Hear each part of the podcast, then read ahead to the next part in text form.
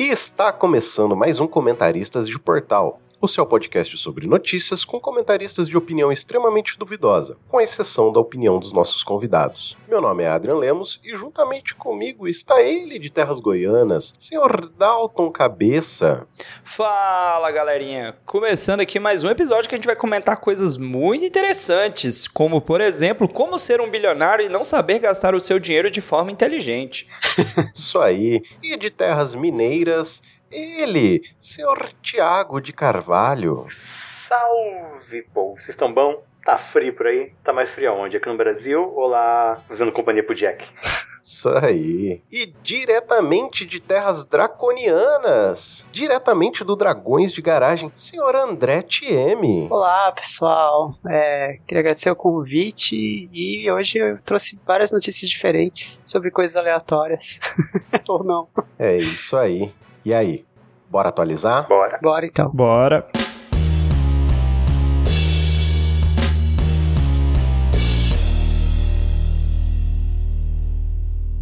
Chegando aqui no nosso quadro de atualizações, primeiramente gostaria de falar sobre as nossas caixinhas no Spotify que foram ativadas, o nosso Bora Comentar para vocês comentarem conosco. Então, também no futuro aí nós estamos planejando um formulário no Google para facilitar também que as pessoas entrem em contato e comentem conosco também. Inclusive, queria aqui fazer um grandíssimo agradecimento ao senhor, senhor Tiago, porque se não fosse vossa senhoria, no último programa nós não teríamos programa, porque a minha plataforma de gravação, como eu tinha dado uma modificada no meu sistema operacional, acabou dando uma zoada no meu áudio. Fiquei com uma voz completamente meio impostada tudo mais.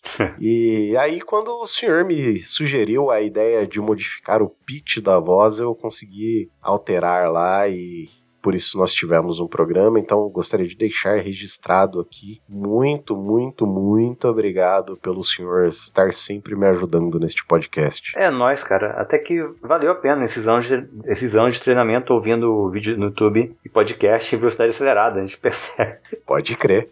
O andamento da, da voz dos coleguinhas. É isso aí. Um outro comentário que eu queria fazer é sobre a Perifacom, que ela tá com financiamento coletivo aberto, então por favor, pessoas, contribuam, mesmo que vocês não possam comparecer ao evento. É muito bom trazer eventos sobre a cultura geek nerd diretamente para as periferias. Para esse ano, eu acho que já tá muito em cima da hora, mas eu acho que pro ano que vem seria interessante se tivesse um espaço pra galera do podcast poder gravar lá e também transmitir em live se quiser. É, queria dizer que eu tenho uma boa parte dos equipamentos para fazer, tanto a live quanto a transmissão, e inclusive eu toparia ajudar bastante a organizar essa parte, ajudar o pessoal lá no evento, na hora. A única coisa que precisaria de, uma, de, um, de um ponto lá de fibra ótica pra gente conseguir uma comunicação com a internet. Então acho que para esse ano já tá muito em cima da hora, porque o evento vai ser no dia 30 de julho, mas eu acho que pro ano que vem já dá pra gente começar a pensar nisso.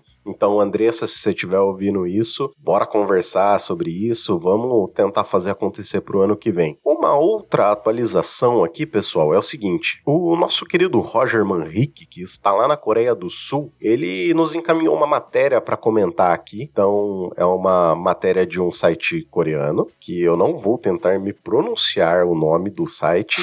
Ah, tenta, vai. Ah, não, de jeito nenhum, cara, eu não vou passar essa vergonha aqui, não.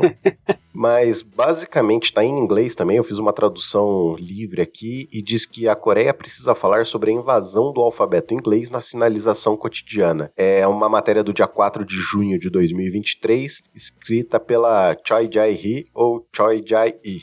Não sei como falar isso. Então vou tocar o áudio aqui e a gente comenta logo na sequência. Olá pessoal, acho que os ouvintes mais assíduos já sabem, mas eu estou fazendo uma, para quem não sabe, eu estou fazendo uma obra na Coreia do Sul e aqui eu comprei um telefone e como eu ainda não coloquei o chip brasileiro, volta e meia eu recebo notificações e notícias locais. Uh, por sorte, essa notícia veio em inglês uh, da página do Korean Herald, que é sobre o seguinte: é, preocupação deles com a invasão de, segundo a manchete, invasão de alfabeto inglês nas sinalizações do dia a dia. Né? Acho que hum, o pessoal conhece que a, a Coreia tem um alfabeto próprio, que eles chamam de Hangul, e eles estão preocupados que muitas coisas estão sendo já uh, americanizadas. E esse é um papo recorrente, inclusive no nosso podcast, né? Essa a questão da estrangeirização, mas a gente vendo pelo nosso lado, pelo lado do brasileiro. Então, eu queria colocar essa notícia no, na pauta e perguntar para vocês o que, que vocês acham disso. Eu já vou deixar a minha opinião também, porque como eu estou mandando só um áudio, não vou poder discutir com vocês. Mas a minha opinião é que, embora a gente saiba que a língua seja um negócio vivo, que a língua muda muito, que a gente não fala voz me faz muito tempo, uh, a gente tende a utilizar muito estrangeirismo para substituir palavras que existem no, no, no português. E às vezes umas palavras mais bonitas ainda, tipo, sei lá, em vez de fazer um meeting, fazer uma reunião. Em vez de fazer uma call, fazer uma chamada de vídeo. Fazer um. a, a mesma palavra reunião uh, encaixaria também numa call. Né? E queria que vocês, o que, que vocês acham disso, dessa invasão uh, aqui um pouco mais preocupante para o lado deles, porque além da questão do, do estrangeirismo, ainda tem um, um fator cultural que utiliza um outro alfabeto, né? Então é isso. Uh, espero que todos estejam bem e uma hora eu volto a gravar ao vivo com vocês. Um abraço, tchau, tchau. É isso aí, pessoal. E aí, o que, que vocês acham? Quem gostaria de começar a dar a sua opinião? Então, eu vou trazer então logo a opinião polêmica. Tem que fazer igual Portugal, só pode usar a língua nativa, tem que traduzir tudo, até porque os melhores títulos de filmes saem de Portugal. Então já começa por aí. Mas eu acho, e é muito no achismo mesmo, porque aí é muito de dentro do, do meu círculo aqui, que alguns estados têm mais esse problema. No caso do Brasil, por exemplo. Você pegar a galera de São Paulo, eles não sabem falar português mais, eles têm que falar 90% em inglês e põe umas palavras em português para disfarçar. Porque no restante do Brasil, cara, você praticamente não usa. E assim, eu, Thiago aí, que a gente é a geração mais nova, né? A gente pegou o cachorro quente e hot dog. Hoje em dia você não compra mais um hot dog, você compra cachorro quente. E era o máximo de estrangeirismo que a gente usava antigamente. Porém, eu entendo esse ponto que ele que o Roger citou, questão do alfabeto diferente, que aí já mora um problema. Pois é. Porque você tá incorporando ali uma outra língua que nem sempre a galera já tá preparada para aquilo. É o caso de hoje a gente sair na rua e tem um monte de placa em japonês, que é um outro tipo de escrita totalmente diferente da nossa nossa. Isso geraria um problema. Uhum. Eu acho que um, um, ponto que eu achei interessante é ele ler essa matéria em inglês, mas. Justo. É, mas, mas, assim, eu concordo com, em partes com o que o Dalton falou, apesar de alguns títulos entregarem o final em Portugal dos filmes. Mas tem algumas coisas que ele comentou são bem interessantes, especialmente quando a gente tem palavras em português que são até mais interessantes, enfim, é, que a gente poderia estar utilizando e o estrangeirismo acaba é, contaminando né, o nosso dia a dia, como a gente conversa é, sobre várias coisas. Sim. Eu acho que no Brasil a gente tem uma coisa muito interessante de aportuguesar estrangeirismos também. Verdade. é, especialmente dessa linguagem digital, né? é, é, trazer uh, o, o, deletar, deletar, enfim, o, o codar, né? Codar. Nossa, pode crer, velho. e e de certa forma também tem uma coisa de criatividade linguística que eu acho que é interessante. Mas ao mesmo tempo eu fico muito triste de a gente não falar mais videoconferências e falar só em essas coisas. Uma vez eu recebi um invite para uma meeting, eu fiquei horrorizado. Nossa senhora. eu só acho que a gente tem, particularmente no Brasil, a gente consegue pegar e transformar qualquer coisa em algo muito particular nosso. Que é, é completamente diferente você falar um falando do dog e a gente virar pro nosso doguinho amado em casa. Pode crer. É, um, sim, é um, uma transformação grande que a gente faz no, no negócio. Sim. Mas eu acho que essa estrangeirização que vocês estão falando é mais essas agências de propaganda de São Paulo, esses negócios assim. Esse povo mais que vai fazer MBA aqui na Flórida, estranho assim. Vamos mandar a conta pro Carlos Merigo lá do Braincast, né? Né? Brainstorm.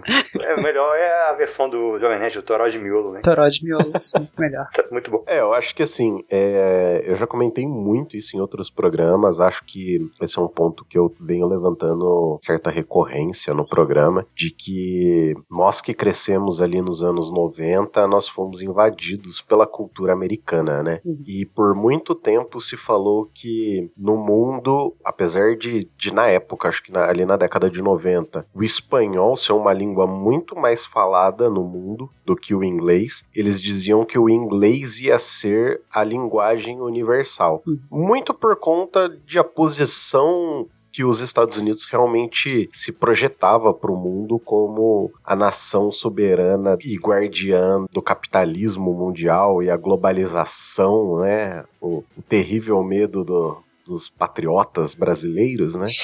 que é a globalização e o comunismo mundial, mas eu acho que assim, é, é muito complicado. Eu acho que a gente, nós brasileiros somos uma raça, assim, é, que realmente deve ser estudado. Então, por favor, institutos. Eu ia falar, a NASA vem estudar, mas não. Institutos federais brasileiros, façam esses estudos linguísticos, por favor. Eu ia dizer que a gente já estuda os brasileiros. Já.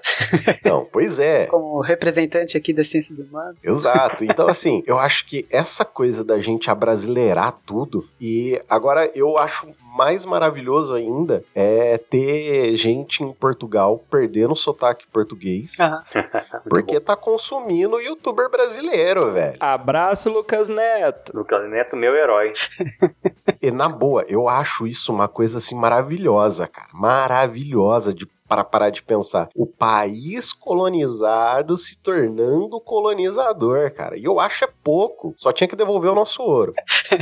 Ô, ô, Adrian, mas aí nesse caso, me, me, tira uma dúvida. Se nós somos a maioria que fala o português, 200 milhões, e eles têm lá uma micharia de gente, é o nosso que tá valendo. O deles já era, cara, já perderam. Uhum. Também acho. Então, depende, cara, porque isso a gente tá falando de uma nação pra outra. Mas e todos os outros países que falam português PT também, saca? Mas é menos que a gente. né? Mas não dá 200 não, cara. Não dá 200 milhões não. É muito menos do que a gente. Cara, eu não sei, cara. Tem outros países dentro do continente africano que falam português. Eu não sei quantos são e não sei qual é o tamanho da população falante. Não, Portugal, Angola, Moçambique. Eu chuto que os maiores devem ser Moçambique e Angola. Ser- eu acho que Portugal deve ser menor do que Angola, inclusive. Talvez. Não sei dizer, trago essa informação no próximo Pode programa, ser. beleza? Pra gente não ficar aqui brigando sobre isso. Mas, assim, puxando o- a sardinha pra nós brasileiros, né? É PTBR é o PT certo, cara. Não, então é o português certo e, e- e tá certo. Na verdade, a gente fala brasileiro, gente. Pelo amor de Deus.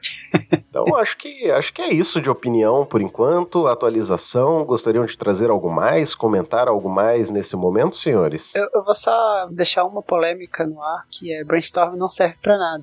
Justíssimo. gente pode comentar Exatamente. mais. É isso aí. Então, e aí? Bora comentar? Buera. Bora. Bora.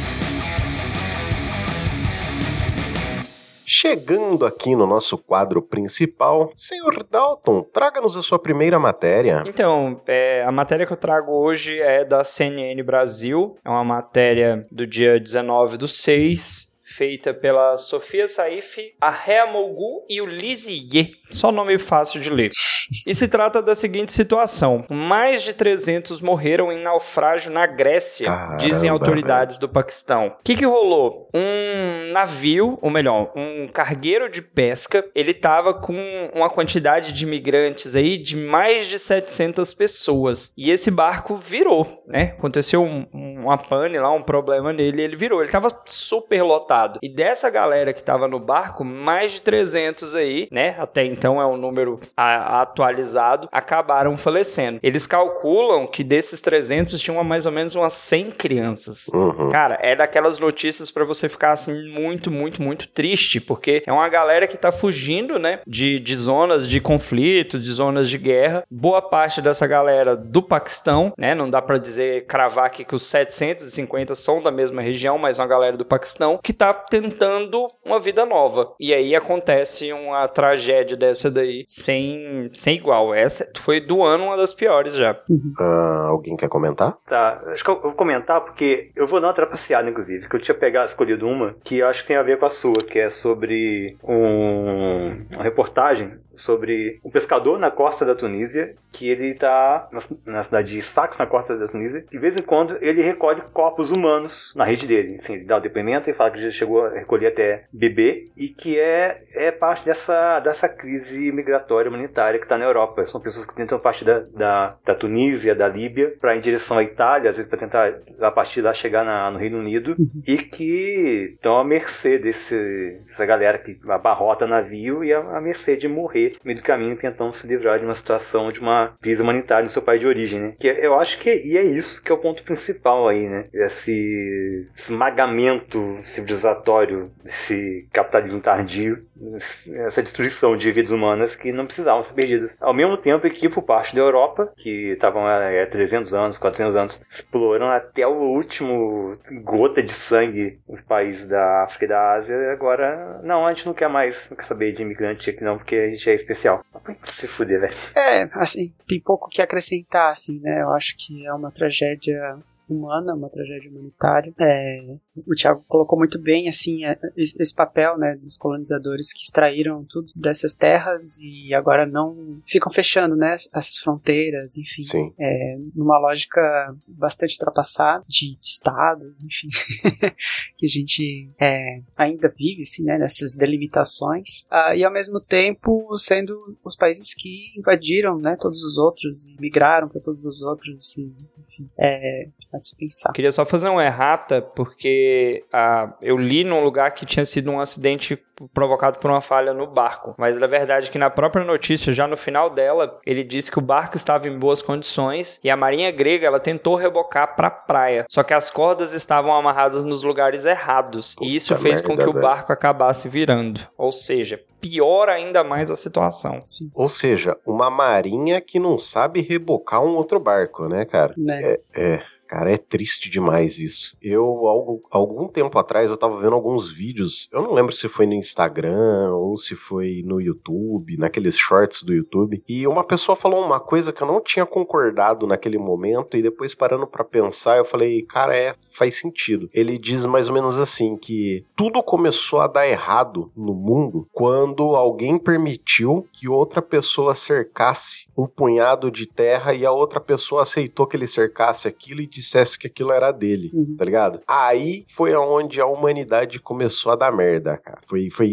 nesse exato ponto da história da humanidade, entendeu? E na época eu lembro de ter visto isso e falado, caralho, que papo de comunista dos infernos. Não concordo com isso, sabe? É, é, é, é muito utópico. Mas parando pra pensar hoje, assim, eu, eu já tive um pouco assim o ideal de pensar em o quão lindo seria um mundo realmente sem fronteiras, saca? Se você pudesse ir de um Brasil até a China sem se preocupar com a porra de um passaporte. E aí aqui eu quero dar bastante destaque a esse xingamento que eu usei, a este palavrão que eu usei, porque, cara, é, é isso. Você tem um conjunto de pessoas se achando melhores do, do que as outras, porque elas têm um punhado de coisas imaginárias a mais do que os outros. E o que, que eu quero dizer com isso? Tem países que se sentem melhores do que os outros ou se acham como países de primeiro mundo porque eles simplesmente têm mais dinheiro, que é um bando de papel inútil, imaginário, para dar valor a,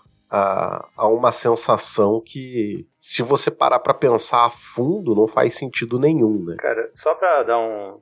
trazer uma informação aqui pra verdade. Essa citação que você falou, ela é. Você pode atribuir ao nosso amigo Jean-Jacques Rousseau. Se eu não tô muito enganado. Mas eu acho que é ele que falou. Então é isso aí. Então, seguindo aqui, personas, senhor Tiago, traga-nos a sua próxima matéria. É, tá. já que o amigo Dalton já tocou no assunto da naufrágio, eu já pincelei também, eu vou pegar uma notícia aqui mais leve. Fazer uma coisa leve aqui pra alegrar a nossa noite. É, eu não sei se é mais leve. É, que é campeonato de Não, não, não, pera, pera, pera, pera. Eu, eu preciso fazer um disclaimer aqui, que é, por favor, pais, tirem as crianças da sala ou, por favor, ouçam em fones de ouvido, porque essa matéria é inapropriada para pessoas menores de 18 anos. Por favor, Thiago, siga. É, é... Inclusive, gente, se você, pra, se por aventura você é meu aluno e está ouvindo isso daqui, pula essa parte. Volta daqui a uns 15 minutos. Mas vamos lá, voltando aqui. O título do, da matéria é Campeonato de Sexo termina com agressão, abandono de atletas e acusação de calote. É um, é um campeonato organizado pela Associação do Sexo da. Qual país? Eu não tenho que me esqueci, peraí. Fala República Tcheca, fala República Tcheca, por favor, nunca te pedi nada. Olha, eu acho que é Suíça ou é Suécia ou é Suíça. Na Suécia, aqui, ó. Na Suécia. Ah, obrigado. Gutenberg, Suécia. Menino Bonso. Que é um. organizou um torneio é, esportivo, sexual, com, supostamente teria uma competitividade entre países, onde eles ofereciam para os competidores um cachê de acho que 4 mil, cerca de 4 mil reais para as moças e 2 mil e pouco para os moços, com um prêmio em reais de 5,2 milhões. Mas chegando lá, uh, não foi isso que eles encontraram. Eles tinham que participar de provas que envolviam a prática de práticas sexuais por pelo menos 45 minutos por dia. Caramba! Só que é o cara, o organizador foi acusado de calote, não estaria pagando o que devido, o que prometido, e os atores e atrizes, né, os participantes, os. Bom, acho que nem todo mundo é ator e atriz de filme adulto, de, no fim das contas, pelo que eu li na matéria. Acho que, os participantes ficaram descontentes, muitos foram embora, alguns souberam, souberam da informação do calote nem foram, muitos fizeram lives, né, prestaram, fizeram divulgação do, do, do problemática envolvida e ficou, assim, um torta de climão, eu diria. Mas acho que, pelo que a, uma das moças disse ali, a iniciativa é boa, mas a pena que foi mal organizada né? Aí fica. Eu, eu só queria comentar sobre essa notícia que é foda, né? é praticamente uma foda. É literalmente uma foda maldada, né? É. Mas pensando aqui, cara, que a, a média mundial de sexo tá em torno de 10 a 15 minutos, 45 minutos, eles são atletas de alto rendimento, né? É galera, gente. Provas de resistência. Ô, ô Adriano, pensando aí nesse tempo que você citou, você faria um, um filme ou um curta? Aqui não daria, não daria nem para começar o curta, cara. Agora daí eu já não sei, né? Isso responde muita coisa. Não, é porque eu tô, o, meu, o meu tá cortando, desculpa. É porque o meu tá cortando, então eu tenho que esperar aquele momento que eu percebo que vocês pararam de falar para poder falar. Porém, eu vi essa notícia que o Thiago citou aí, vi que uma das mulheres que denunciou o que estava acontecendo foi agredida pelo organizador. Foi. Caralho, que absurdo, velho. Que tipo assim, ela foi falar pro cara, falou, não, isso aqui é uma putaria, mas não a putaria que eu vim para trabalhar, você tá roubando da galera, não tá pagando não tá atendendo as expectativas que nós tínhamos. E aí ela tentou meio que denunciar, o cara agrediu ela, dizendo que não era bem aquilo. Sim. E agrediu fisicamente. Assim, tem toda uma indústria, tem uma galera que trabalha, existe toda um, um, uma discussão que o povo é contra e tudo mais, mas são profissionais, são pessoas que estão dando duro, literalmente lá. Então, assim, exige um certo respeito. Se houve uma falta de organização do evento, deve que essa galera tem que ser ressarcida, porque eles foram lá para trabalhar. Exato, justo. Sim. Uhum gostando ou não da profissão, ela é antiga. Com certeza. Não é exatamente essa profissão, eu acho, né? Mas só um detalhe aqui, que é uma informação lá, que teve um ator, um participante, que foi autorizado a participar sem ter feito o teste para HIV antes. Meu Deus. Que demonstra também né, o problema e o problema sério da organização do negócio, né? Senhor André, gostaria de comentar algo sobre essa matéria? organização de eventos, né? Eu acho que tem um grande problema em relação a, né, a essa questão de como organizar esse evento, os cuidados que precisam ser tomados, mas é, não sei, fiquei pensando na palavra atleta nesse contexto. Bom, se tem gente que joga videogame e é atleta, por que, que essas pessoas que estão praticando uma atividade física sexual não podem ser também, entendeu? Certo. É, mas é avaliado é desempenho, performance, tempo, Sim, certo, certo. Duração. condicionamento físico. Você acha que a organização deu mole? a galera ficou meio cabisbaixa depois, né? Assim, o pessoal tinha ido de peito erguido, de cabeça levantada, mas no final não o resultado esperado. É isso aí. Pois é. é. Inclusive, eu recomendar aqui, fica a dica, nosso amigo Adem sabemos que ele é muito competente na organização de eventos.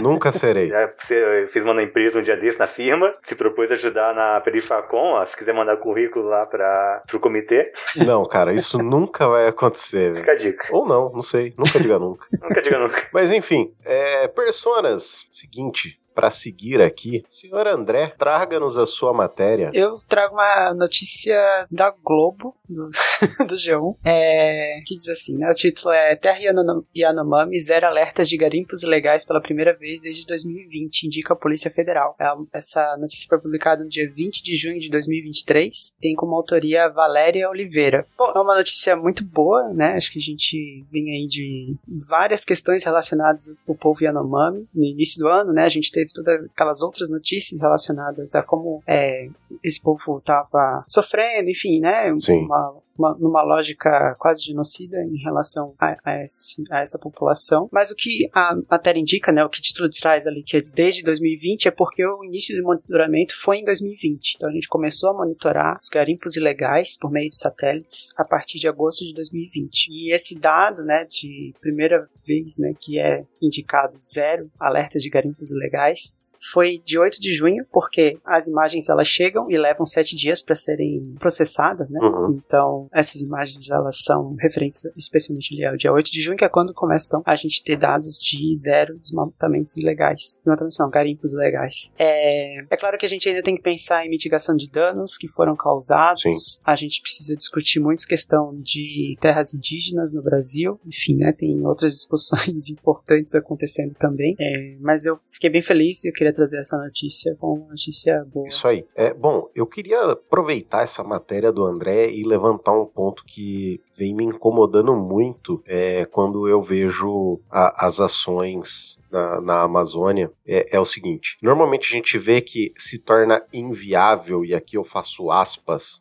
Bem grandes quanto à remoção dos equipamentos que são utilizados pelos garimpos nos meios lá bem no centro, tudo tal, os aviões, então, é, tanto aqui não é uma crítica, caramba, como é o nome do órgão que faz? O IBAMA.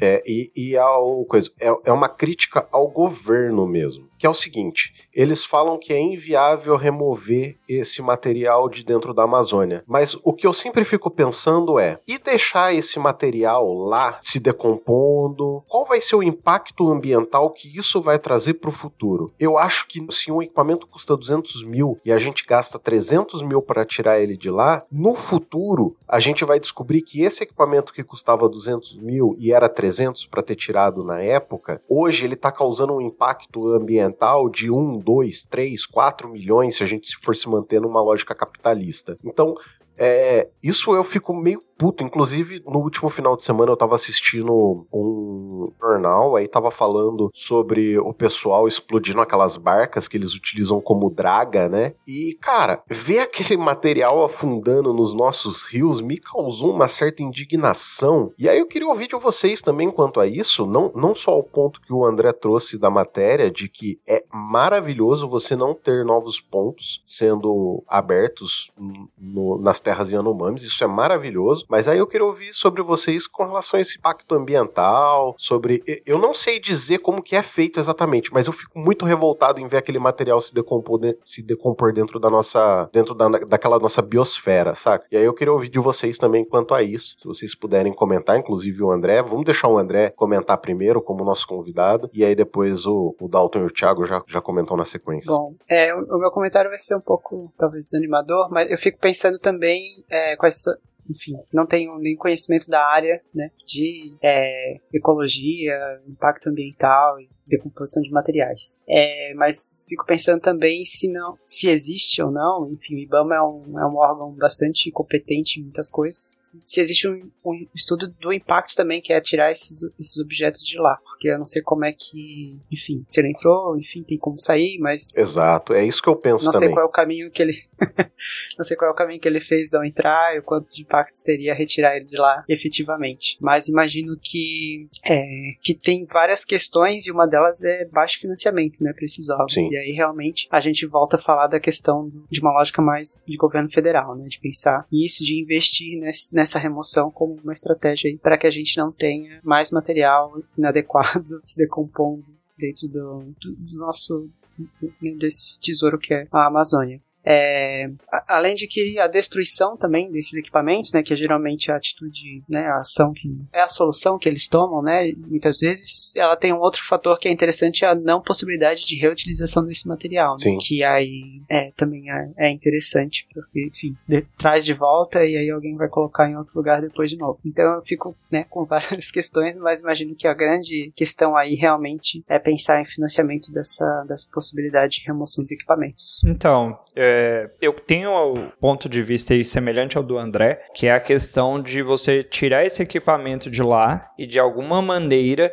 a pessoa que pagou para este equipamento estar lá no meio da mata conseguiu o equipamento de volta. É. Nós temos um caso de um helicóptero que estava sendo usado, eu não lembro se era por um membro do PCC ou se era do Comando Vermelho, que não necessariamente é, este equipamento era do cara, estava no nome de uma outra empresa, ele foi apreendido e acabou voltando, acabou sendo devolvido, porque no caso do trâmite lá não foi feito da forma correta, e o cara teve o helicóptero de volta. Todo mundo sabendo que o helicóptero era do cara, mas não estava no nome do cara. Então, esse é um risco. Eu entendo o ponto de vista do Adrian também da questão do impacto ambiental, mas eu ainda acho, ao meu ver, né, eu não sou biólogo nem nada do tipo, que queimar isso lá, destruir naquele lugar, ainda gera um impacto menor do que essa máquina de alguma forma acaba voltando ali para mata. Então, assim, é um preço alto, mas ainda é barato se comparado a toda a tragédia que é essas, esses focos de, de mineradores e outros tipos que acabam invadindo aí. Você veja a, a tragédia que foi para os os Yanomamis ter a sua terra devastada Sim. por mercúrio e gente armada e toda essa, essa bagaceira que veio junto. É, é triste demais, a terra é deles, cara.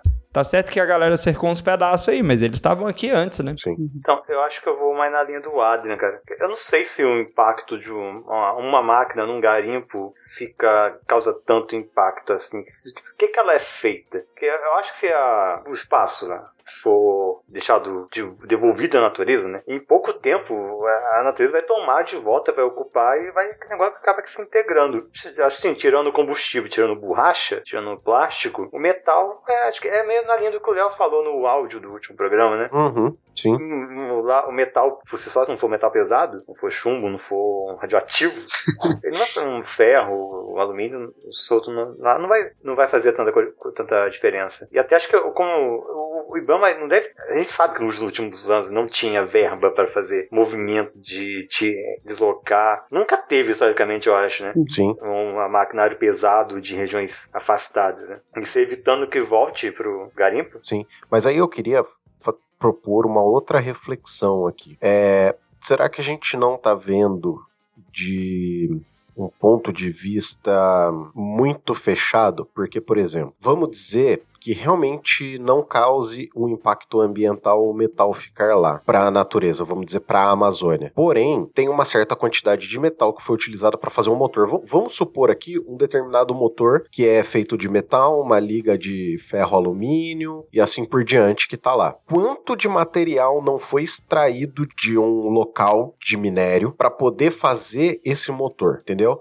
Para essa quantidade de material que vai ficar lá morrendo, ser necessário para repor isso, porque assim, é, a gente está pensando de, ah, vai acabar voltando porque era do PCC, a gente está tá tentando atacar o problema assim, vamos destruir aqui, acabou o problema e a gente, vida que segue. Mas, por exemplo, cara, vamos dizer esse metal se esse metal ele for reciclado e utilizado numa construção no futuro, dentro de uma construção que vai ajudar as pessoas que não têm casa, por exemplo, entendeu? Ao invés de ser um material novo extraído da natureza para o mesmo fim. Então, assim, o, o que eu tô querendo trazer de pensamento aí é, como uma, uma ideia nova, é assim: a gente vê a coisa, a gente tende a ver a coisa só no imediato, mas esquece que existe um passado e um futuro para isso. Então, por mais que isso seja caro para remover, eu acho que não existe dinheiro no mundo que pague com que os nossos biomas se mantenham em pé e com que a vida humana se mantenha existindo no nosso planeta, entendeu? Porque é aquilo que a gente sempre fala da, da lógica capitalista. É, tudo bem que capitalista quer reinar sobre as cinzas, né, Thiago? É.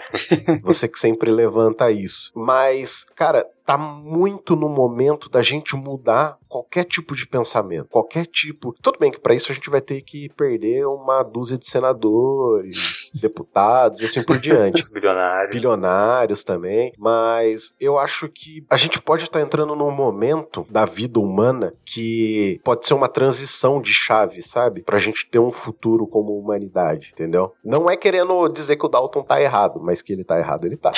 É, que absurdo. Então, cara, tem, tem um perfil do Twitter, que eu, eu não lembro se é funcionário do Ibama, é alguma coisa do Ibama. Ele é um perfil grande. Fiscal do Ibama. Fiscal de Ibama. Fiscal do Ibama, ótimo. Marca depois e pergunta pra ele que talvez ele consiga dar o ponto de vista do órgão referente a isso. Cara, seria maravilhoso se ele viesse gravar com a gente. Inclusive, a gente manteria 100% do anonimato do perfil. Isso seria assim. Olha aí. É.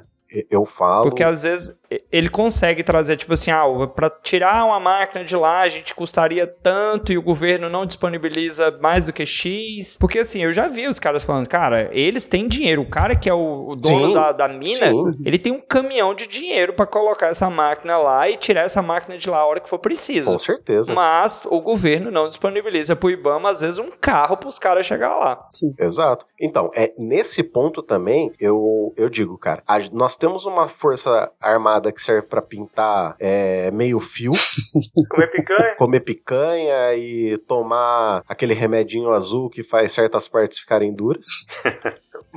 Mas, cara, não bota essa gente pra fazer o serviço que elas têm que fazer. Por exemplo, eu sempre pensei na minha vida que nós deveríamos ter três tipos de força só: uma força estadual que cuida das estradas, uma força municipal que cuida das cidades e, e a nossa força. Digamos assim, o nosso exército, cara, tinha que estar inteiro, em peso, em fronteira, cara. Eles tinham que garantir que as nossas fronteiras não tivessem a passagem de contrabandos e afins, entendeu? Tudo bem que a gente sabe que é, tem é, pessoas corruptas em todos os lugares do nosso país, mas esse deveria ser o papel principal dessas forças armadas. Esses caras não tinham que estar no meio de cidade querendo botar a porcaria da boca deles na nossa política. Eles tinham que estar preocupados com o cara que vai tentar entrar lá na- nas nossas divisas e vai tentar matar ele, entendeu? Então, eu sempre tive esse pensamento. Não sei vocês, não sei se vocês querem comentar um pouco mais sobre isso. Cara, é. Aí tá. Eu vi, eu não lembro onde que eu vi isso, acho que foi hoje, relacionado ao caso do Titanic até, alguém comentando que o exército não quis, não quis gastar dinheiro, recurso, quando teve a crise de desnutrição de alimentos com os Yanomami, eu não quis gastar o dinheiro. Sim. Não quis fazer, levar, porque ia gastar dinheiro, ia gastar recurso. E que Eles não estão nem aí. O exército Cara, e- Sim. mas é que tá, cara, eles não têm que querer. Exato. é. Eles são, eles são simplesmente máquina do Estado. Se o Estado manda, eles obedecem. Sim. Cara, a gente fala tanto que o exército tem aquele velho ditado de que um manda, outro obedece. Até quem, quem falou muito isso foi o Pazuello, né? Na, na- na- no último governo. Cara, um manda, outro obedece. É simples assim, cara. Cala a boca e vai fazer a porra do seu trabalho. Não, não tem que ficar dando opinião, entendeu? Tem. É faz. Se tá mandando ser feito, vai fazer. Pronto, acabou. Ô, Adria, mas de novo, avalie a situação, a situação que o Brasil vive. Nós quase tivemos um golpe efetivo. Então, nesse caso, o governo vai evitar o estresse. Cara, tá na hora de desmantelar essa porcaria desse exército, velho. Sim, é. vai. Se liga. Eu fui soldado no exército quase que na era de ouro do exército brasileiro. 1865? Você tava na Guerra do Paraguai? Também não é pra tanto assim. Eu tô velho, mas não é tanto. Quase. Mas assim, Cara, 2007 foi o melhor ano pro exército. O Lula, ele tinha é, injetado uma grana nas Forças Armadas. O que o Fernando Henrique fez para destruir, e eu vou dizer assim, cara, na época que eu tava lá, eu lembro que eu fui bastante crítico ao Fernando Henrique, porque eu pensava assim, cara, a gente tem que ter uma Força Armada forte, porque se o mundo inteiro tiver forte a gente tiver fraco, a gente vai tomar um pau e vai deixar de ser Brasil. Hoje eu penso que isso não é tão ruim assim. Mas Hoje eu já vejo que quem tava certo era o Fernando Henrique, cara. Ele tinha que ter sucateado mais, tinha que ter diminuído mais, sabe? É um absurdo você ter filho de general recebendo uma grana preta por ano, sabe? Simplesmente porque o cara foi endossado como marechal. Cara, o Brasil não tá em guerra já faz muito tempo. Marechal de quê, filha da puta? Aí aqui o, eu, minha indignação sobe o absurdo. Marechal de quê, sabe? E, e, cara, até hoje não existe uma pessoa que se presta a colocar a mão nesse vespeiro que se chama Forças Armadas. É, a gente perdeu a chance, né? Sim. Quer dizer, a gente não perdeu, a chance tá aí. A chance tá aí. Mas a gente deixou ela passar quando com a lei da anistia, né? Pois é. Você colocou no mesmo balaio o torturador e o torturado. Sim. Como eu sei que meu amigo Adrian é ouvinte do Medo e Delírio, provavelmente ele escutou no final de um programa aí o cara falando: o Brasil quase teve golpe em tal ano, tal ano, tal ano, tal ano, fora os golpes que aconteceram. Então, assim, a gente já tem um problema com o exército desde a sua origem. Sim, sim.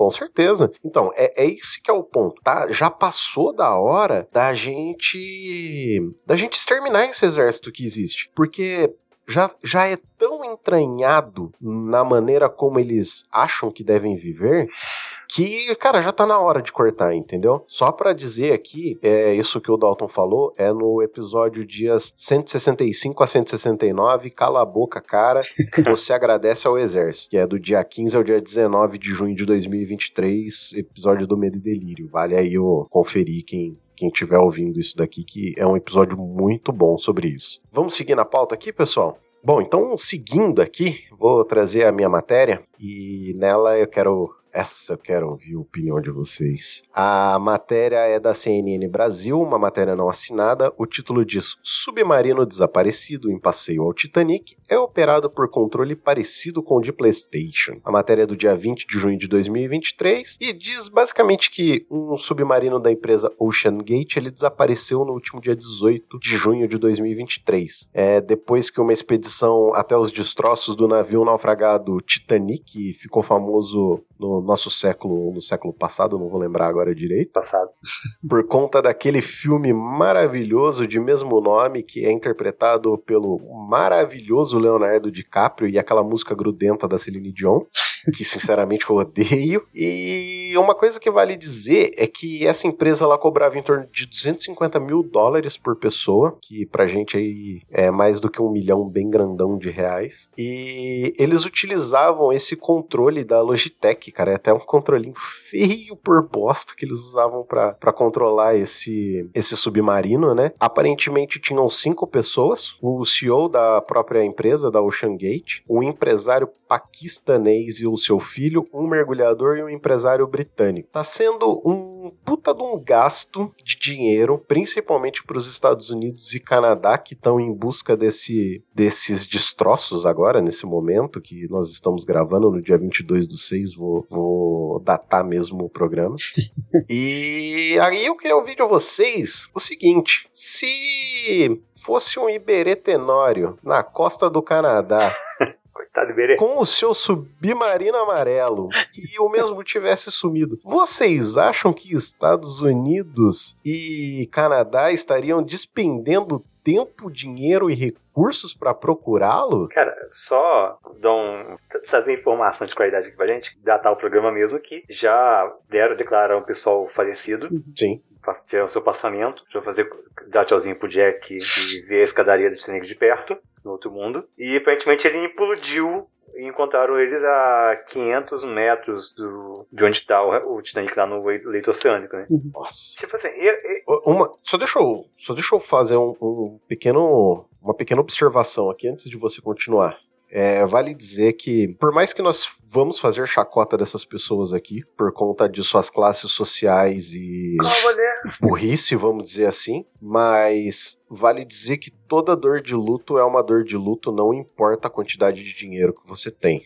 Então, realmente, assim, para as famílias é uma dor, mas pra gente é motivo de zoeira, entendeu? Então, Sim. pode Pode seguir, por favor, senhor Thiago. Ah, tá, eu vou ter que dar mais uma informação aqui. A notícia é o filho do bilionário. Ele anunciou que ele ia no show do Blink-182. Não vai. Isso eu acho que foi ontem, não sei se ainda vai, mas acho que ele ia. Enquanto, enquanto tava tendo a busca pelo pai dele, né? Acho que foi antes. Se for em espírito, pode até ser que ele vá, né? Não, mas é, tem o bilionário e o inglês. Ah, tá, entendi. O filho do bilionário em inglês. É, ué, não do paquistanês. Entendi. Eu achei que era do o, o filho do empresário paquistanês que tava dentro. Não. Ele tinha postado e era coisa antiga, assim, falando que ele ia, entendeu? Não, enquanto tava tendo a busca lá, ele não falou que ia, que é o que o pai dele ia querer. Entendi. Eu só queria falar que quando eu peguei a matéria anterior, que eu nem vou usar mais, que vai ficar no ar aqui, permeando, sobre o caso do, do pescador lá, é, é pelo paralelo. Você falou do fosse o Iberê no submarino amarelo, mas é, é a quantidade de gente de tá morrendo no Mediterrâneo, nessas tentativas de travessia, que não se gera essa comoção. Sim. Teve aquela imagem forte do bebê naquela praia francesa. Pode crer. E, quem, que, quem que lembra disso? Uhum. Alguém fez uma tirinha que era o bebê, vê a onda e lava e se esquece. Sim. Enquanto o que se gastou de recurso para ir atrás desses 5 bilionários? É, alguém fala, não, é comoção, inusitado porque tem a ver com o Titanic, mas né, tem a, a dó, né, gente? Pelo amor de Deus. Assim, o, o Adrian questionou aí, né, se fosse o Iberê, viraria o manual do, do mundo submarino, né? Já começaria por aí, já, já mudaria o tema.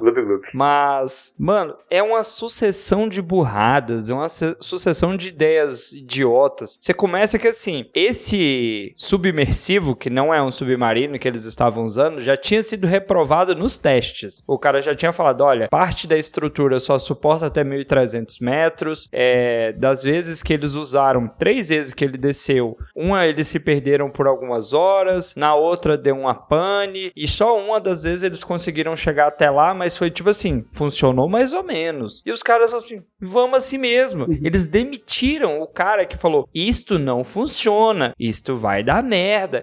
Por quê? Vamos demitir o cara. Então, assim, bicho, não tem que ficar com dó de milionário que é burro.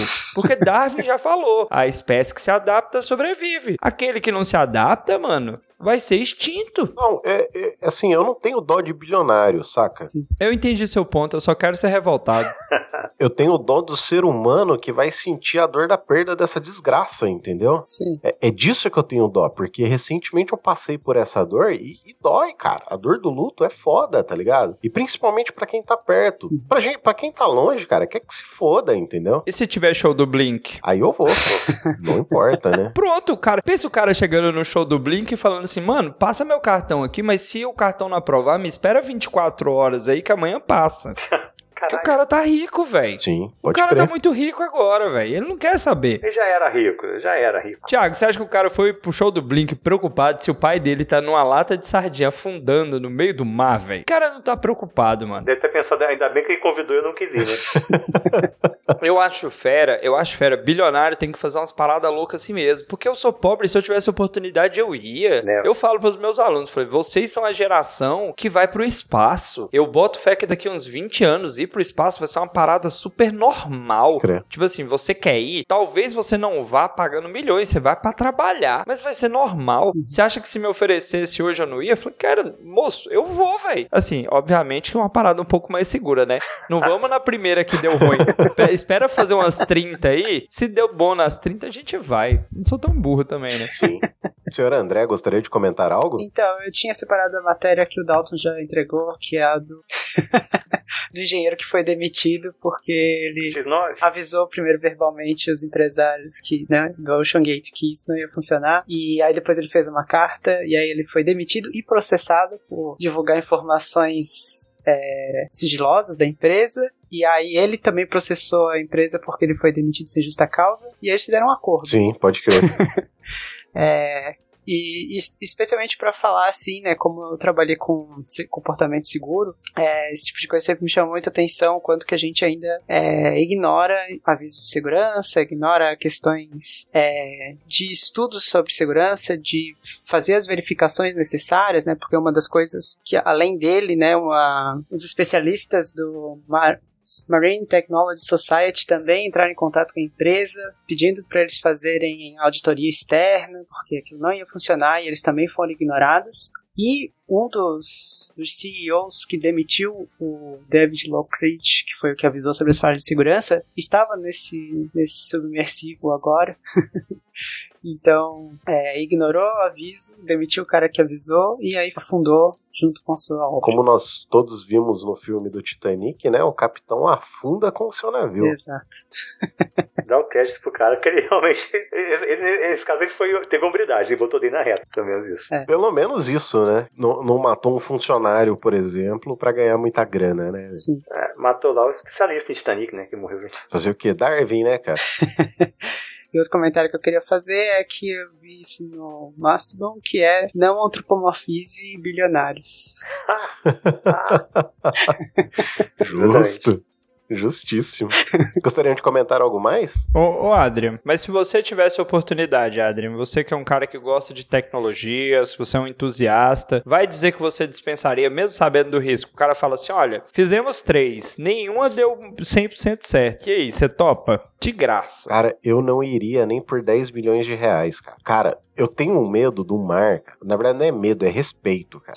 Porque, mano, na moral, a gente tem mais, mais área no espaço explorada do que dentro do mar, cara. Uhum. Você acha que eu vou me meter naquela porcaria a sofrer alguma coisa? Cara, esses dias eu tava vendo um vídeo, é um maluco, acho que ele tava na costa da Austrália pescando de caiaque, assim. Cara, o vídeo é muito engraçado. Vem um, vem um tubarão, um tigre, dá uma grudada na lateral do caiaque dele, velho. Dá uma balançada que eu falei assim, mano, mas nem fudendo que eu estaria nesse mar. Mas nem fudendo, cara. Nem por todo o dinheiro na face da terra, velho.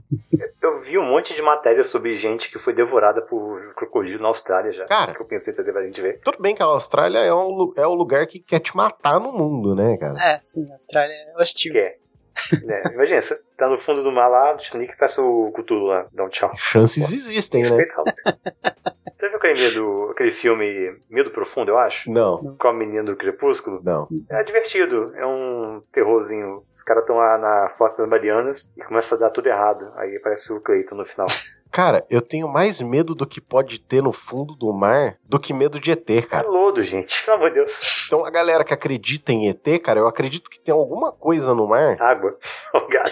que a gente ainda não sabe. E o dia que descobrir, o barato vai ficar muito louco. Tá, eu te pergunto uma coisa então. O mar, ele é uma sopa ou ele é uma bolacha creme cracker?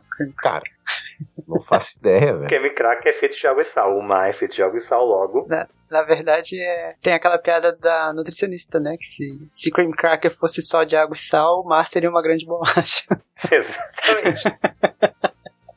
o mais legal é que eu já dei aula de filosofia e eu esqueci como é que é o nome disso aí. Mas tudo bem, ignora. Talassofobia. Não, não, tem um. O nome para esse, esse tipo de analogia que você fez aí, eu esqueci. Piada ruim.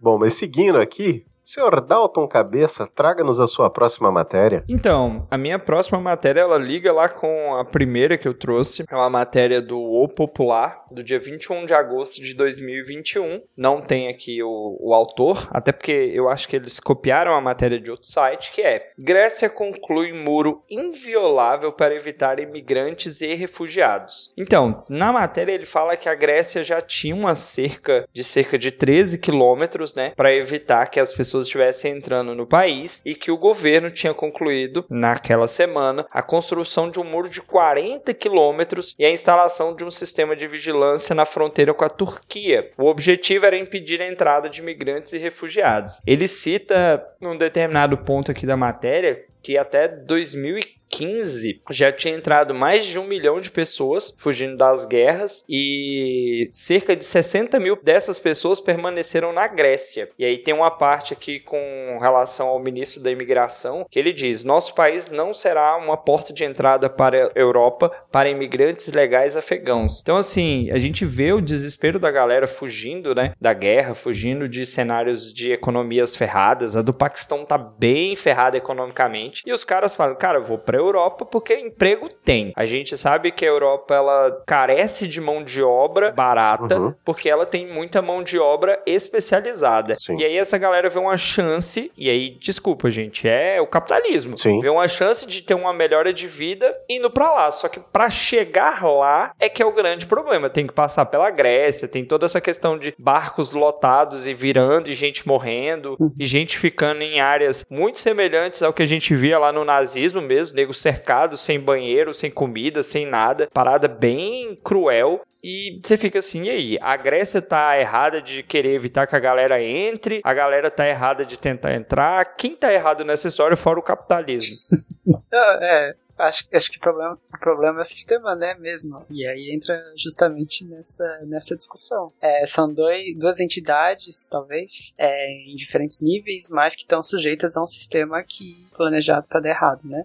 É, então a gente tem essa ideia, né? A Europa com numa lógica dentro de uma especialização, o capitalismo vai surgindo e o próprio capitalismo impõe pra gente que é, ter filhos é um, uma, de uma dificuldade absurda. Envolve é, você abrir mão de trabalho, abrir mão de, de renda, é, né, para conseguir viver nessa lógica capitalista. Uhum. E aí você vai gerar os, os velho, o velho mundo lá com uma população envelhecendo, menos crianças nascendo e mão de obra super especializada e menos pessoas para trabalhar, que é uma coisa que o capitalismo necessita e aí entra nesse ciclo e aí pessoas, né, em outros em outros países tendo condições de vida precarizadas por causa da extração, por causa da colonização, por causa de, de toda a exploração, que aí vão sair para ir para esses lugares onde teria oportunidades mas que há pessoas sendo pessoas, né, é, com xenofobia, com preconceito, querendo evitar esse tipo de coisa. É, bom, enfim, tá tudo errado. é, como diria minha esposa, eu só acho engraçado que quando os acertados gregos chegaram lá botando fogo nos palácios micênicos, eles não acharam bonito. Sim. Os Eólios, os Jônios, os Zaqueus lá. eu tava dando Grécia, eu lembrei disso agora. E os Dórios? Os Dórios aceitaram? o que que os Dórios fizeram, né? O que... Os Dórios eram bicho louco. Dá-lhe dá, dá pau. Mas é, se a gente for pegar enquanto o capitalismo se consolidava na Europa, enquanto tinha revolução para lá e para cá, a quantidade de europeu que migrou para América, principalmente. Sim. Essa galera que foi para os Estados Unidos, que veio para o Brasil, para América Latina, que tá, que os descendentes deles estão lá no Rio Grande do Sul da vida, na Santa Catarina da vida, dando umas ideias meio erradas aí, né? Pois é. Sinto muito. Tipo assim, enfim, é hipocrisia, né? Aliás, se alguém quiser ver um ótimo filme anti-imperialista, eu aconselho ver o RRR, Revolta, Revolução Rebelião. Isso aí. O, o André tava falando a questão de ver uma população envelhecida e essa diminuição na natalidade mundial. E eu estava vendo uma matéria um tempo atrás falando sobre a natalidade japonesa que vem caindo, assim, vertiginosamente. Uhum. E aí eu estava refletindo sobre isso e pensando até onde é bom você ter um, uma população inchada, entendeu? O, e no único ponto que eu consigo ver é quando você tem uma lógica capitalista, né, que é como a gente vem falando há muito tempo, mas de uma maneira que você precisa que tenham mais jovens trabalhando para poder pagar a previdência desses idosos, Sim. entendeu? E, e quando a gente vai parar e mudar o nosso formato social para que a gente possa ter ao invés de você fomentar que os jovens façam mais sexo e tenham mais filhos, aí aproveitando a, a matéria do Thiago lá na, na Suécia, é. Cara, tá na hora da gente mudar as estruturas e pensamentos e correntes filosóficas e, e começar a pensar em formas de estruturar as nossas sociedades que elas sejam mais. Como que seria a palavra, cara? Eu não tô encontrando a palavra certa agora para falar mais sustentáveis, sabe? Usar o sustentável de maneira correta. Que você tenha uma sociedade que consiga viver um maior tempo longevo, né? Revolução. Cara, vamos, vamos ser bem, bem realista mesmo. É, a Grécia passou por um período aí de economia extremamente ferrada, mas Sim. extremamente ferrada que Uhum. quase puxou a União Europeia junto. Tipo assim, eles compraram a dívida pra não, não cair. A, a Grécia tá lascada. Lascada, lascada, lascada. Eles, eles não têm condições ali de ajudar ninguém, nem de se ajudar. E aí você tem é, alguns países no mundo que a galera já entendeu que se não reduzir a população, que se não der uma freada na parada, vai colapsar. Sim. E assim, a gente, a gente vê isso em algum, algumas regiões do nosso próprio país, que a galera não tá conseguindo se manter economicamente sem a ajuda do governo. O governo tem a obrigação de ajudar? Tem a obrigação de ajudar, Sim. mas enquanto a gente não pensar numa solução, e essa solução ainda é a educação da população, e aí, enquanto não investir em educação, e é todo tipo de educação que você pensar, é desde higiene básica até a forma correta de alimentação, os problemas só aumentam. E é no mundo. Uhum. Então, Dalton, mas ó, para pra pensar, ah, fazendo uma comparação até justamente com o povo japonês. O povo japonês é um local que tem uma educação dita boa, uma educação de qualidade. Eles têm um, um método de, de pensar, assim, seja bastante reduzido a quantidade de lixo, essa questão que a gente sempre fala que, que eu, pelo menos, venho trazendo muito, a questão de reciclagem. É, eles têm isso de maneira bem intrínseco na cultura deles. E, e lá que eles têm toda essa educação, toda uma infraestrutura, eu não sei como é que é nos interiores do Japão, mas pelo menos nas grandes cidades eu acredito que, que a estrutura seja relativamente boa, é, com relação a hospitais, educação, essas coisas assim. E lá você tem uma população reduzindo, entendeu? É, é assim, vamos pensar na nossa família. Meu pai teve 10 filhos. Justo. 10 não, ele teve 9. 9 filhos. Eu estou com 35 anos e eu tô no primeiro. Eu não sei se eu vou conseguir ter um segundo e se eu tiver um segundo, eu não sei como eu vou bancar um segundo. Nós aprendemos a dar mais qualidade de vida para os nossos filhos, nós nos preocupamos mais com o futuro, nós nos preocupamos mais com a educação, nós nos preocupamos mais com, caralho, esse mundo tem futuro? Sim. Será que daqui 30 anos, como é que vai estar essa merda? Então tem muita gente, e eu conheço várias pessoas que falam, eu não quero filhos. E são pessoas que os pais tiveram vários, eu não quero, pronto, não quero, não quero, pronto. Por quê? Porque tá ferrado, velho. Então eu entendo, em países de primeiro mundo, com gente estudada, com gente que tem consciência de, de classe, consciência econômica, consciência social de todo tipo, fala, por que ter filhos? Tá ferrado, mano. Eu sou um. Cara, eu sou uma dessas pessoas. Foda. Sim, só comentar que a gente aqui também decidiu não ter filhos. E, e vendo Dalton, né, penso muito isso também, né? Minha mãe teve nove irmãos, meu, né? Eu tive dois, três, né? Três, né, mais dois irmãos. Minha esposa com mais quatro irmãs, a gente encerra, né? Por aqui. E, mas, mas acho que é um pouco isso também, né? A gente vê essa redução porque envolve muitas renúncias que estão colocadas. Né? Sim. Senhor Thiago? Peraí que eu fui olhar pro relógio e eu esqueci o que eu tava pensando. Caralho, peraí. É... Nossa senhora. O que eu falar, gente? Pelo amor de Deus, eu tô completamente cagado na cabeça. O que o Delta falou mesmo? Me ajuda, Delta. Dalton tava falando sobre ter filhos. Ter filhos. Redução de população. Ô, Dalton, parece que você tá mutado, viu? Acho que tá. Ah, ok. Eu falei um monte de groselha do Thiago e tava mutado. Eu vou falar de novo porque ficou engraçado. Fala. Você ia falar que você vai ter pelo menos 10 filhos e vai batizar cada um deles com o nome de um personagem histórico diferente, começando por Heródoto e terminando em Ho Chi Minh. Nossa senhora, velho. Eu- não, não, sério, não é isso que eu ia comentar, não, mas eu- agora eu vou ser obrigado a comentar que eu, eu falo com minha esposa que eu queria ter três meninas. E Eu, eu, quero, eu queria que elas chamassem Edith, Margot e Agnes. Eu não sei por que ela fala que ela não quer esses nomes. Gru, ô Gru, o que, que é isso, Gru? Você vai só pra poder chegar perto no, no quarto delas e falar, falar com a voz do Gru, né? Nem é, eu acho bonito o nome mesmo. Nome de. Não são as crianças idosas, não. Mas é, acontece. Minha esposa ela chama Tereza, ela tinha dois anos e com 50. Nossa, crianças longevas. Tem que pensar assim. Cara, eu acho muito complicado, velho. É, eu acho que botar filho. Levando em conta, é porque assim, eu sou o pessimista da galera aqui, né? Não sei se o André tem ouvido todos os episódios do, dos comentaristas, mas, cara, eu sou o cara pessimista, assim, velho. Eu acho que colocar filho nessa terra é, é, é loucura, assim. Tô nessa. Realmente, assim, ah, você tá perpetuando a sua espécie e tal, mas, cara, eu já perdi a fé na humanidade já faz algum tempo e, assim, até agora não encontrei, não. Ainda de vez em quando, por exemplo, eu vejo uma Erika Hilton discursando e eu falo, caralho, que mulher da porra, velho. Mas aí, ao mesmo tempo, eu vejo um Magno Malta falando um caminhão de groselha. Eu falo, meu, que merda que a gente fez na vida, caramba. Desperdício de oxigênio, que né? tempo é esse, cara? Ah, mano. Mais uns 10 submarinos igual isso aí, com o mesmo tipo de recheio, resolve alguns problemas. Esses dias eu vi que eu acho que o Zuckerberg e o Kiko do Foguete vão sair no tapa, né? Aham. Podia fazer isso no, no submarino. Ou em Marte, por favor. Cara, engraçado, né, cara? É. Imagina se no meio da luta um deles morre, cara. É, culpa do trovão, dois homens entram. Não, tipo, sei lá, cara, dá um soco ali, os caras têm um problema de coagulação, não sabe, e tem um derrame, tá ligado? Morre no octógono. Para cara. de me animar, Adrian. Para de me animar. Daqui a pouco eu vou ter que entrar no Sport Bets pra fazer uma aposta. Fiquei animado agora. Não, mas é, é óbvio que quem vai ganhar é o Zuckerberg, porque ele é um androide. Você para pra pensar que lindo que ia ser, cara, menos um bilionário na face da Terra? Ué, a conta já está em menos dois.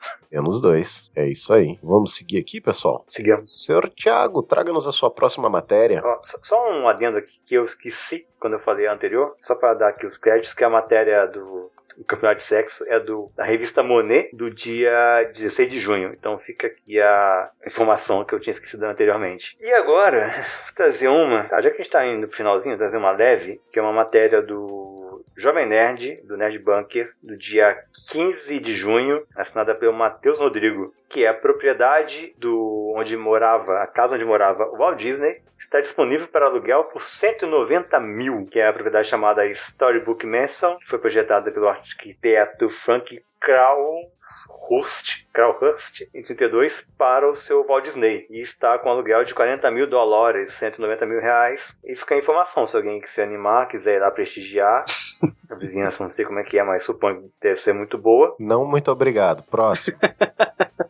Ô, ô Thiago, se fosse pra você escolher morar na casa de um, de um famoso que já, já foi de arrasta pra, pra submarino. Qualquer um. Quem você escolheria? O famoso, sei lá, quem é que mora bem? Eu não sei. Você você moraria lá em Neverland? Só pra escutar de noite. Não, acho que não. Alguma do Brasil mesmo. Tá bom. Ô, tem um castelo pra vender, pô. Foi o, foi o milionário da dupla milionário José Rico. Acho que ele foi ele que deixou um castelo aí pra terminar. Não sei quantos dezenas de quartos lá. Pô, olha aí, ó. É uma chance. Nossa. Mano, aqui, aqui do lado de, de Juiz de Fora tem um maluco, um deputado senador, não sei que construiu um castelo em Minas, esqueceu? Cara, que loucura, velho. Estavam vendendo um dia desse aí, eu vi. Cara, eu- a- única justificativa pra alguém tentar construir um castelo é a pessoa tá esperando um apocalipse zumbi, velho. Caso contrário, não existe justificativa na face da Terra pra isso, velho. Mano, eu acho que tinha torneio de ouro no negócio. Vê o nível. Nossa. É o dito cara que não sabe onde enfiar o dinheiro, né, cara? Ele cansou, inclusive, de colocar em orifícios anais, né, essa, essa grana. Ah, mas, sim, tem uns. É que eu, eu passei lá uma vez já em frente. É feio que dói. Mas se olhar aqui no centro da cidade, tem um edifício chamado o Castelinho da Semig, que era uma casa de uma família rica da época do café, que hoje pertence à Semig, que tem atendimento lá ao público, inclusive. E é bonitinho, e a fachada lembra o castelinho, tem umas torretas do lado. É legal. Depois eu boto uma foto, mandar uma foto, vai ficar no link no postagem do programa, pra vocês verem. Castelinho da Semig de, de Juiz de Fora. Senhor André, gostaria de comentar algo? Lembrei que em Itapema tem um castelo pequeno, pequenininho, castelinho eles chamam, que é na beira do- da praia e, e eu também nunca entendi a existência desse, dessa construção. Então, aproveitar aqui, seguindo que o senhor já está em comentário, traga-nos a sua próxima matéria. A minha próxima matéria é Cannabidiol é identificado em planta nativa brasileira. É uma matéria publicada no Correio Brasiliense no dia 18 de junho de 2023 e é uma matéria não assinada. É, mas é bem legal em defesa da ciência brasileira. então, eles identificaram dentro de uma planta é, nativa, né, a Trema micrantablum, é a substância cannabidiol, e essa, essa planta ela não produz o THC, né, que é a, a propriedade psicodélica, psicodélica? Não, é, enfim.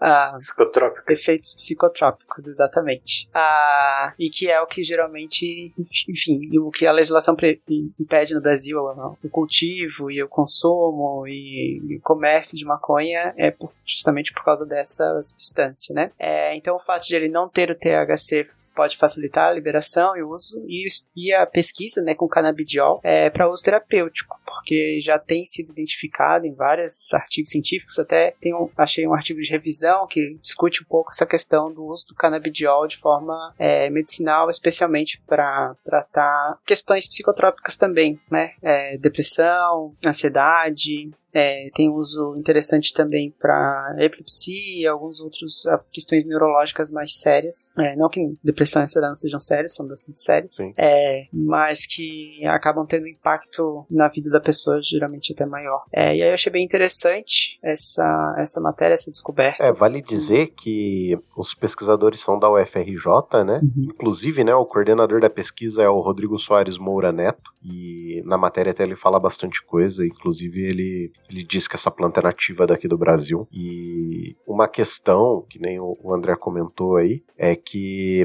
existe uma restrição na fórmula na, na, aqui na Anvisa que só pode ter 0,2% THC. Então essa planta, por ela não ter o THC, ela é extremamente interessante para esse mercado. Hum. O canabidiol, como o André já falou, é uma planta que vem sendo bastante testada para epilepsia, com bem menos efeito colateral, efeito colateral do que outros medicamentos para o mesmo fim, né? É, eu acho que assim, antes já, já pensando no, na cannabis sativa, eu já achava que seria interessante ter essa regulamentação no país, porque se a gente permite álcool e tabaco, por que não permitir a cannabis sativa da mesma maneira?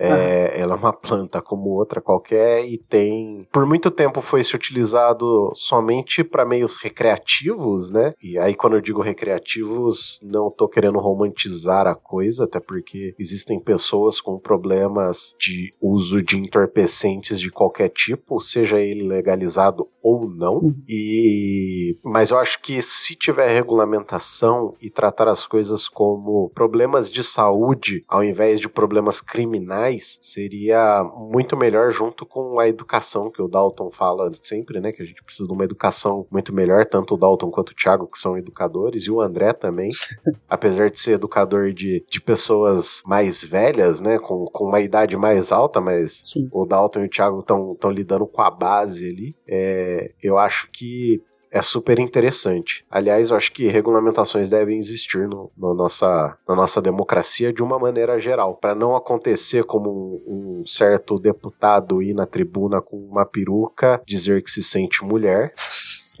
é, num discurso completamente transfóbico e depois dizer que ele não pode dizer nada, entendeu? Sim, é. É, eu acho que o Adriano levantou um ponto importante quando a gente pensa em substâncias psicoativas, porque a, a, regulamentação ajuda a gente. E se a gente tratar o problema como um problema de saúde, a gente tem muito mais sucesso, né? tem muito mais chance de, de, ter uma, uma situação mais saudável em relação às pessoas que fazem consumo, e, e enfim, várias questões. É, a, a, guerra contra as drogas é uma guerra perdida, né?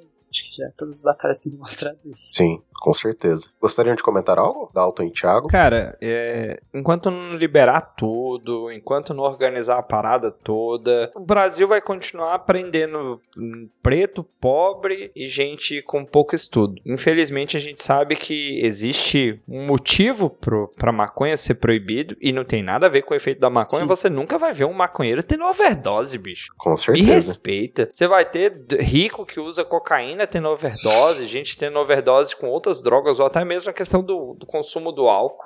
Gente que abusa do álcool. Mas o maconheiro, velho, o máximo que ele vai comer é, sei lá, macarrão com leite condensado. Sim. O cara vai comer negresco com feijão. O, o THC, quando você fala sobre os efeitos do canabidiol, você fala de todo um tratamento para quem tem epilepsia, para quem tem, é, como eu tenho vários alunos que são autistas, são é, remédios que são, cara, é tirar com a mão, velho. É você simplesmente abandonar um monte de remédio pesado para tratar de uma forma muito mais eficaz e efetiva. Eficaz no sentido de você evita vários remédios e ali traz o, o resultado que você espera. Mas a gente ainda tem uma, um preconceito com a planta. E é uma planta, bicho. É uma planta natural. Exato. Legalize já. É. Então, eu acho que assim, a, assim, a maconha, assim como o álcool são duas substâncias que te fazem relaxar, entre aspas, porém, ambos também são depressivos. Aí o André, como eu acho que ele pode falar disso melhor do que eu. Eles Sim. podem agir no seu sistema como um, uma droga depressiva, principalmente se usado em excesso. É, assim, álcool é depressivo e ele só tem esse efeito no sistema nervoso central. É, a, a nossa sensação inicial de euforia e desinibição é, na verdade, o, o pré-frontal sendo deprimido, que daí você fica menos. se controla menos, basicamente. E mas o, o THC ele é, um, ele é considerado perturbador. Ele não tem nenhum efeito só excitatório, nem um efeito só depressivo. Entendi. Ele vai atuar de formas diferentes em diferentes áreas do cérebro. Entendi. Então a, a, relação, como eu fiz, a relação de um para o outro não, não, não é verdadeira nesse caso. É, eles vão, vão ter essas ações diferentes. Discordo. Só queria falar isso mesmo. Não quero argumentar, não, só quero discordar. Tem que proibir a cerveja. Meritíssimo. Opa, peraí, peraí, peraí. Vai ter briga aqui hoje. Vai ter mesmo. Isso aí. Tiago, queria comentar algo? Tá, acho que só, eu só vou recomendar o que, o que eu acho que eu já comentei em outros programas, né? Que eu não acho exatamente que se deva liberar tudo, mas não por um motivo moralista, que eu acho realmente que a guerra droga só sai para encarcerar jovem negro, é por um motivo político. Porque eu acho que a droga sobre o capitalismo é um instrumento de alienação da juventude. Sim. O jovem entorpecido, ele não vai ter disposição para se organizar, para resistir, para lutar contra toda essa opressão do sistema capitalista que a gente cansa de falar, pra, de cansa falar aqui. E só uma curiosidade, acho que eu fui, quando eu estava na faculdade, eu fui, fiz, fui parte da Juventude de Revolução, organização dos linhas comunistas jovens, que eu acho que é a única, era a única organização de jovens, junto, se não me engano, com o MST, que tinha posição contra a legalização das drogas, tipo macho na maconha, coisa assim. Só, assim, isso mesmo, eu já, já, essa opinião acho que eu já dei em outro, em outros, outro programa, que acho que é esse é o ponto principal. Assim, tipo, a droga ela não, ela não vai construir nada. É, é lazer, é, pode dar essa sensação de desligamento da realidade, de fuga da realidade, que às vezes é, é o que a gente pode ver também em, em usuário de Cracolândia. O cara tem uma vida tão desgraçada que é a fuga que ele tem. Uhum. Sim. E, e, não é o que a gente deve almejar. A gente deve almejar a qualidade de vida Sim. é melhor possível. Tendo isso, aí, aí eu acho que é o caso. Não, é quer usar a droga recreativa, né? Essa sociedade utópica comunista que eu estou almejando para o futuro próximo, aí é outra história. Mas sobre o capitalismo é só para massacrar ainda mais a juventude e a vontade da juventude. Sim, mas então, uma questão é a seguinte: é, muita gente utiliza o discurso de para em, em benefício às nossas crianças e adolescentes, é, vamos proibir a maconha. Convenhamos que nem cigarro e nem álcool deve ser vendido para crianças e adolescentes, para pessoas menores de 18 anos. Uhum. Exatamente. Sim. Então, assim, esse discurso é um discurso completamente falacioso, cara, entendeu? É, é uma burrice, na verdade, você utilizar isso como discurso. E de uma maneira geral. Porque é, tanto o álcool quanto o cigarro, que são drogas legalizadas e não devem ser vendidas para pessoas menores de 18 anos, e ponto. Já existem N N estudos dizendo, inclusive, sobre o uso de, de canabidiol, canabidiol não, de maconha. É, a utilização de maconha recreativa não deve ser feita por adolescentes, por pessoas que não têm o cérebro formado, entendeu? O dano que acaba trazendo para o cérebro dessa pessoa é muito maior do que o dano trazido para uma pessoa que faz o uso recreativo quando já está com o cérebro formado, entendeu? E pouca gente discute isso. Uhum. Esse é o problema. Agora que vem se discutindo. Eu acho que assim, é, é uma coisa que me. A gente já comentou em outros programas, eu já falei sobre romantizações. É, nos últimos 15, 20 anos, acho que talvez um pouco mais, você não consegue consumir uma obra americana que não tem alguém usando, ou que não tem alguém fumando um cigarro de maconha no, na obra, tá ligado? Filme, série, de uma maneira geral, assim, bem, bem generalizada. Inclusive com pessoas assim, ah, é, as pessoas que seriam as mais caretas do rolê utilizando e meio que se escondendo, vamos dizer assim. É interessante por um lado, que populariza a, a coisa, mas por outro, eu acho que gera também a romantização, entendeu? É, é o velho discurso raso da coisa. E a gente aqui, nós quatro, cara, querendo ou não, nós quatro somos completamente fora da casinha. Nós somos pessoas que estão interessadas em política, somos pessoas como o André, não eu, que eu sou, eu sou um merda, mas o André, cara, o André é um puta de um acadêmico, tá ligado? Você, o, tanto o Thiago quanto, quanto o Dalton são dois educadores. Então, é, a gente ainda tenta trazer aqui um discurso um, um pouco mais profundo do que o legaliza ou não legaliza. Então eu tenho esse eu tenho esse receio assim quanto a essa questão de romantizar tanto a coisa e é na romantização que o outro lado que quer proibir ganha força, uhum. porque só vê como é como um bando de baderneiro querendo ficar doidão. Ah, é, uma outra coisa que, que, que eu pensei, especialmente quando o Thiago tava falando da, da alienação da juventude, é que hoje a gente tem um, um outro problema de alienação da juventude juventude que são os aparelhos eletrônicos digitais. Sim! É. Pode crer. E aí, Muito. E, e, aí eu acho que também é uma coisa que a gente precisa discutir bastante, né? Então não. É, a gente tem é, esse entorpecimento digital, sei lá, se a gente pode chamar assim. Sim. Mas é de as pessoas estarem num consumo rápido, de pouca coisa, é bastante alienante na maior parte do tempo. E eu acho que é um outro ponto também relevante que a gente precisa cuidar. Pois é, é isso aí. Gostariam de comentar algo mais, senhores? O Dalton tava se coçando pra falar que eu vi. Eu, eu acho que tem que liberar rinha de bilionário, Sim. caçada de bilionário. Tem que. pescaria de bilionário, mas essa daí tem que ser com equipamento detector de metal. Aí é, é mais difícil.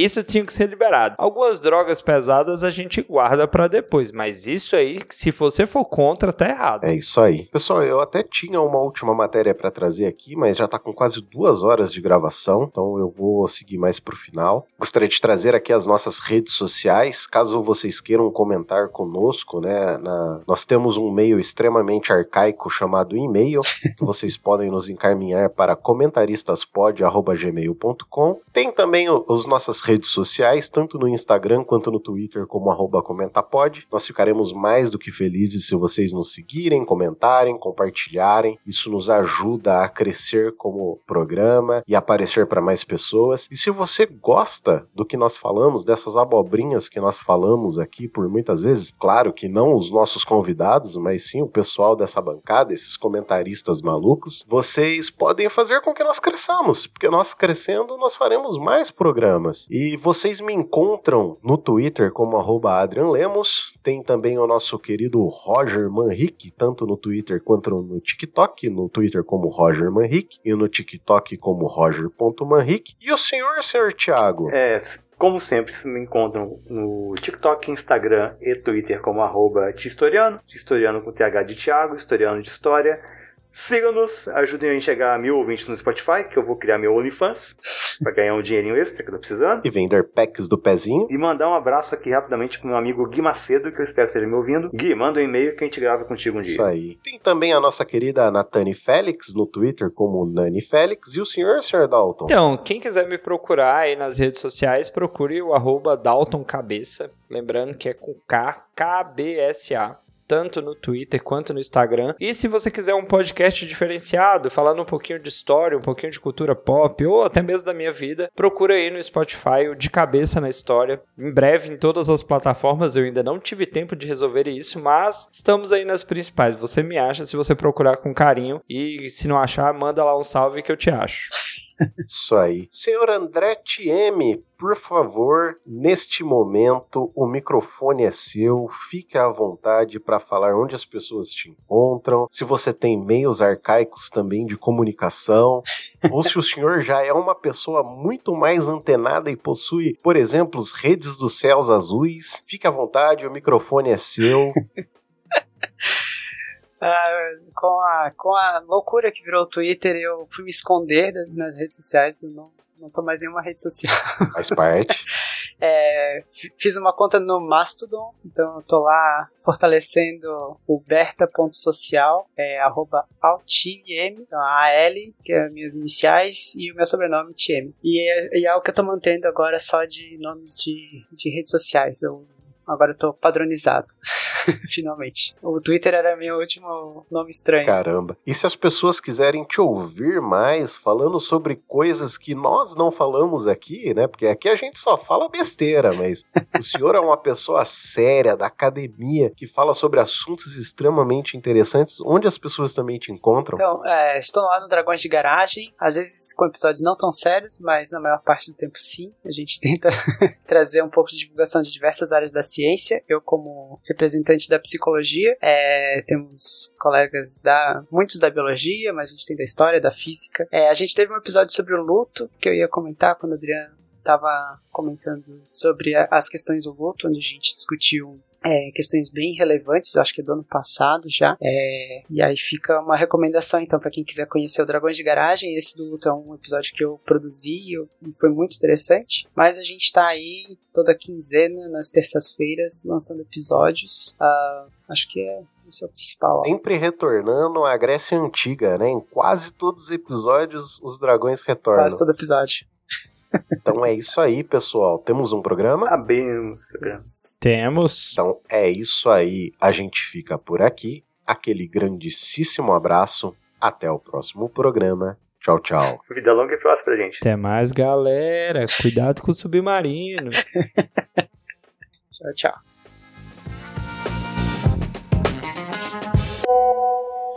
Vamos lá, sincronização. Um, dois, três, quatro. Quatro. Beleza. Cravadinho, povo. Essa foi a melhor sincronização já feita até hoje na história desse programa, hein? Pior que foi mesmo, tá? Isso é porque tá travando, hein? Tá travando aqui pra mim. Eu fiquei fazendo quase uma leitura labial aqui pra contar o tempo. Caramba. Eita. Então, vamos lá. Só um adendo aqui que eu esqueci quando eu falei anterior, só para dar aqui os créditos, que a matéria do, Campeonato de Sexo é do, da revista Monet, do dia 16 de maio e não é assinada. Então fica. 16 de junho. Eu tô com dente do. É, 16 de junho, obrigado. Então, não, repete. De... Não, não, não, não, não, não, não, não. Você sabe o que eu vou fazer. Do dia 16 a matéria da revista junho. Monet do dia 16 de junho. Então fica aqui a informação que eu tinha esquecido anteriormente. É, como sempre, se me encontram no TikTok, Instagram e Twitter como arroba Tistoriano. Tistoriano com TH de história, historiano de. Tô maluco, gente. TH de Thiago, historiano de história. Não, pera, pera, pera, pera, pera, pera. Começa de novo. Senhor André, traga-nos a sua próxima matéria. Eu? Vai. Ah, não, pera, pera, pera, pera. Peraí, é você, cara. Opa, opa, pera, sou eu? É, ué. Então vamos falar. Supletivo, supletivo. Dalton, Thiago, André, Adriano. Então tá. Então vamos lá, vamos lá, vamos lá, vamos lá. Desculpa. Fiquei tão indignado que. Supletivo, supletivo. Supletivo, supletivo. Então vamos seguir aqui.